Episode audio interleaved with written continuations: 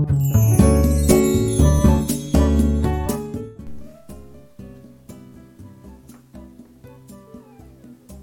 いどうもこんにちは。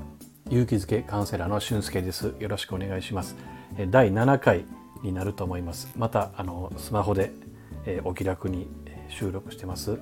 えー、空気感の合う方は、えー、お聞きください。はい。えっ、と私あの音楽がすごく好きであの、まあ、よく聞きますね。であのスピーカーで聞いたりとかイヤホンで聞いたりとか、まあ、あるんですけども先日あの AirPods っていうんですかね。あの線つながってないイヤホン。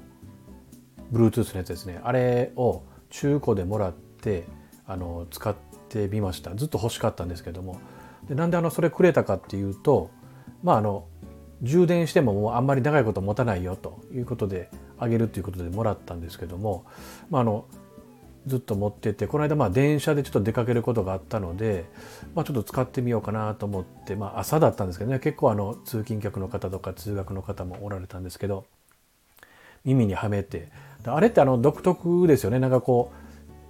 うまあノイズキャンセリングっていうんですかね。なんかこうはめた瞬間にこう、まあ、ちょっとこう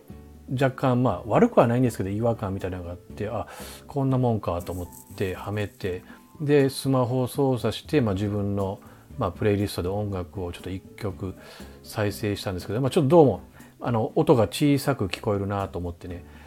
でちょっとまあしちょっとボリュームを上げると、まあ、ちょっと若干大きく聞こえたんですけどあのまだおかしいなと思って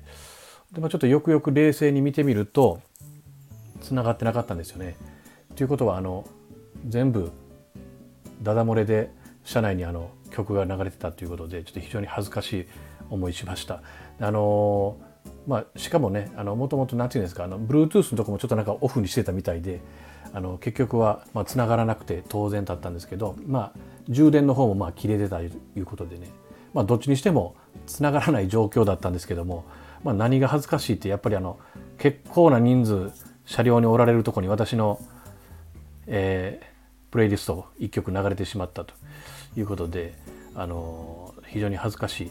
思いしました。まあ、のそれはまあちょっとかんちょっとしたの失敗例なんですけど、まあ、あの音楽好きっていうことでね、ま、あのこの間もあのギター万年初心者ですとかという話とかしたんですけど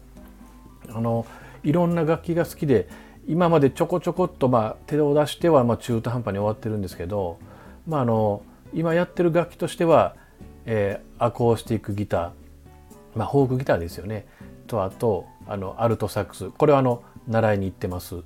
あの、まあ、まだ2ヶ月ぐらいですけども。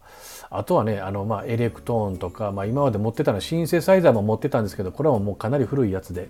全然マスター、まあ、使い切らないままに使いこなせないままにちょっとまあ手放しましたけどあとまあケーナとか、うん、なんかあのまあであのクロマチックハーモニカでね。あの普通のハーモニカよりちょっとええやつですよね。あのなんですかスティービー・ワンダーさんとか使ってるあんな感じのやつですよね。いろいろ、ま、持っててちょこちょこ手出しては全然身についてないんですけどもこのあのスタンド FM あのさんをまあ聞いてると、まあ、いろんな楽しい番組あるなと思ってねあのすごい充実してる活動をみんなされてるんですけども結構あのギターで弾き語りとかピアノで弾き語りされてる方が多くて私もあの非常にあいいなと思ってあの何番組かの聞かせていただいてあのコメントなんかとかもさせてもらったりしてます。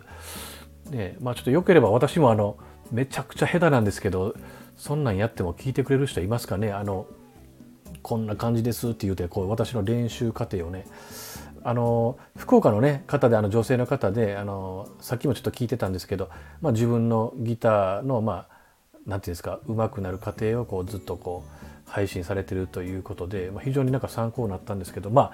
それのねずっとそのまま真似するわけじゃないですけどあそれってやればなんか私の万年初心者脱出の方法になるんかなというふうに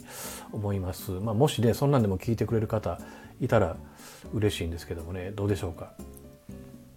あとあの音楽で言えば私普段思ってることであの、まあ、楽器っていろいろありますけどあのベースねあのボンボンボンっていうあの低い音出るベースねあれについてはちょっと私あのなんか思うところがずっとあったんですけども何かというとやっぱりあのベースがもともと入ってる曲でベースをもし抜いたらまあ言うたらスカスカであんまりこう聴いてても心動かないと思うんですよね。やっぱそのベースが入ることによってこれ本当に音の厚みが違ってくるしあの心が動くなというふうに前から思ってますのでまあベースはやりたいなと思った時期あったんですけどまあ勝ったことはないです。ね、なんでかというと今一つちょっとこうなんていう目立てないというか、えー、華やかじゃないっていうかこの間ベーシストの人に怒られると思うんですけどもということでベースはまだちょっとやったことないんですけどなんかちょっとやってみたいなという気はまあ未だにしてます。でね、まあ、あの音楽でまあそういうことでベースの役割って非常にこう目立たないけども、まあ、大事ということで言うと、まあ、無理やり私のカウンセラーのこのネタに持ってきますけど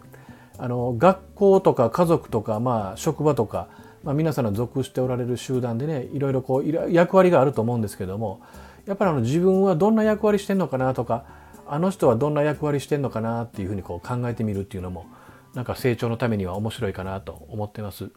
あの目立たなくてもちゃんとねベースとしての役割を担ってくれてる人っていうのはいるので、まあ、そういう人にやっぱりこう目を向けてきちんと感謝するとかね。あの、まあ、もっと活躍の場を与えてあげるとか、まあ、あるいは自分がベース役になってもええと思うんですけども、まあ、そんな視点でちょっとまああの仲間とか集団を見てみるというのもいいかもしれません。ね、あの、ちょっといろんな視点を持ってねあの自分の周りとか人間関係見てみるっていうのも、えー、大事だと思いますのでちょっとまあそういうちょっと考えをちょっとシェアしたいなというふうに思います。はい。まあちょっとすいませんまた今日もこんな感じのたわいもないことなんですけどもあのそうですね私と私のあの下手なギターもし弾きながらやってもいいんであればあの聞いていただきたいなというふうに思います。でまああのライブ配信っていうのもねあのいずれ近いうちにいっぺんやってみたいなというふうに思ってますので、まあ、あのその際はあのぜひあのちょっと落ち込むようなコメントはやめていただいてちょっとあったかいものだけ いうことでよろしくお願いいたします。はい。そしたら今日はあれですかね、今までで一番最長になったと思います。7分ちょっと超えましたね。はい。今日は、えこれぐらい、今日はというか今回はこれぐらいにしときます。はい。カウンセラー俊介でした。ありがとうございます。